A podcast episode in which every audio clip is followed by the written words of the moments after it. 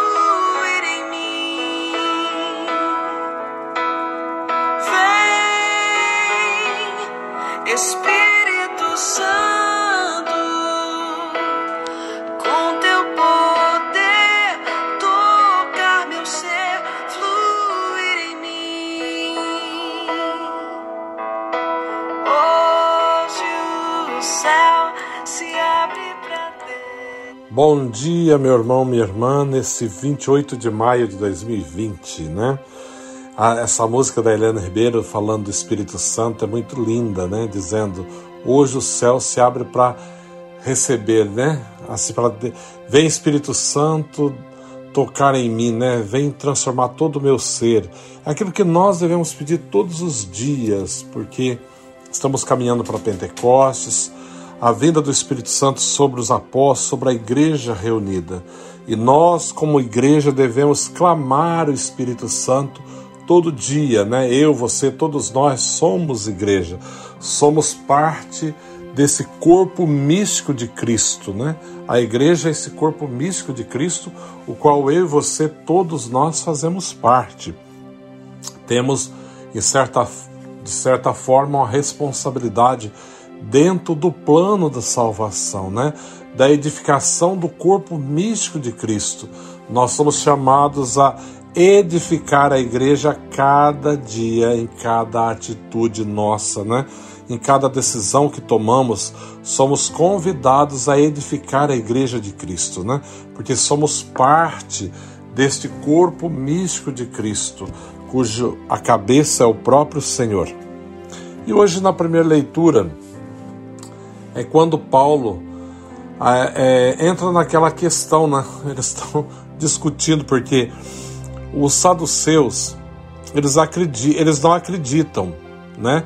Que há ressurreição, é, por exemplo, assim. Eles não acreditam na ressurreição, né? Que nem a anjo, que, é, que não há espírito, que não é nada. É um povo bem esquisito, né? Enquanto os fariseus sustentam uma e outra coisa, acreditam nos anjos, acreditam que há ressurreição, que há espírito. Né? Então cria toda uma confusão, uma polêmica em volta disso, como criaria nos dias de hoje, é claro. Se alguém viesse dizer assim, ah, não, morre, acabou. Como tem muita gente que fala, né? Infelizmente. Tem alguns que estão dizendo essas besteiras sempre. Ah, tem que viver bem a vida aqui, aproveitar tudo que tem direito, porque morreu, acabou. Um dia uma pessoa disse isso para mim, né? Tinha acabado de celebrar um funeral. Ah, morreu, acabou. Eu falei, aham. Vai pensando você. Não é bem desta maneira, não. Morreu, acabou, não. Nós temos que prestar contas para Deus daquilo que fizemos. Não é tão fácil assim. Eu faço as escolhas erradas e escolho, faço o que eu quero, porque eu sou o senhor de mim mesmo. Não, não sou, não sou. E nem você e ninguém. Nós todos um dia teremos que prestar conta a Deus daquilo que fizemos.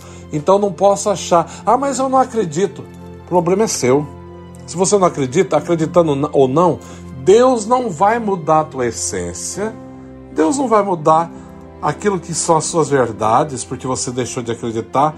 Não muda nada na essência de Deus se eu deixar de acreditar, ou você deixar de acreditar, não muda nada. Deus é. Né? E não adianta ficar inventando moda. Ah, eu não acredito, eu não aceito. Não adianta aceitando, não acreditando. O problema é o mesmo. Vai ter que prestar contas a Deus. Um dia nós vamos ter que prestar conta ao Senhor. Então não adianta ficar arrumando modas, né? É igual o ateu. Ah, eu não acredito em Deus, né? Eu não acredito que existe Deus. Ok. Você acreditando ou não, Deus existe. E aqueles que são ateus também um dia vão ter que passar pelo crivo de Deus, né? vai ter que prestar contas. Não, não, importa, a pessoa não é simplesmente a pessoa dizer, né? Ah, eu não acredito e fica assim, então tá tudo resolvido. Não, isso é estupidez quem pensa assim. Não é. Deus é Deus e sempre será. Está acima de todas as coisas. E o Espírito de Deus é aquele que nos conduz, é aquele que nos faz acreditar, nos faz viver, entender aquilo que é a vontade de Deus para a nossa vida. E Paulo está nessa grande confusão, é claro, mas Deus conforta ao todo momento. Ainda diz a leitura assim: na noite seguinte, o Senhor aproximou-se de Paulo e lhe disse: Tem confiança. Assim como tu desses testemunho de mim em Jerusalém, é preciso que tu sejas também minha testemunha em Roma. E vai ser em Roma que Paulo vai entregar né, a sua vida, vai morrer, ele vai ser morto do lado fora dos muros da cidade, né? Porque ele era cidadão romano, então ele é morto do lado de fora dos muros.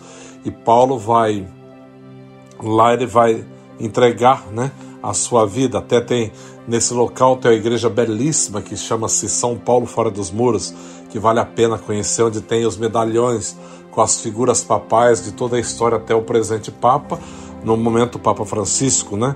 É, é um lugar belíssimo, a igreja maravilhosa onde está também a cruz onde Santa Brígida rezava, onde o Senhor revelou a ela as 15 orações, está dentro desta igreja. Já tive a graça de celebrar algumas vezes lá dentro, é, onde Paulo vai concluir toda a sua missão, né? E vai ser morto em Roma, do lado de fora dos muros da cidade. Mas voltando, lembrando que nós estamos aí nos preparando para Pentecostes e temos que clamar o Espírito Santo todo dia, né? Que venha sobre nós, que, é, que venha iluminar-nos, né? Que venha fortalecer-nos, que venha enriquecer-nos com a sua graça e com os seus dons.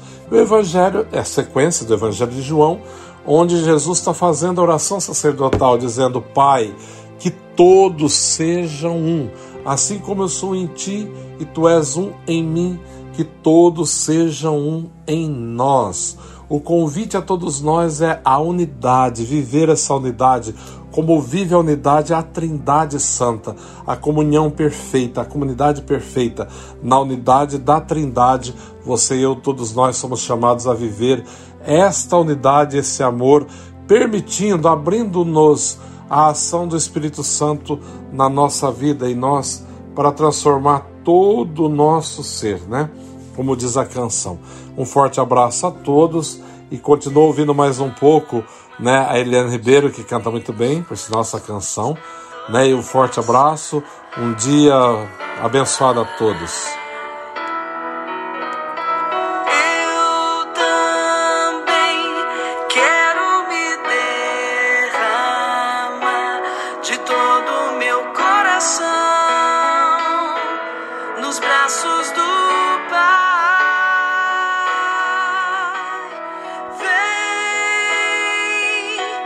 Espírito.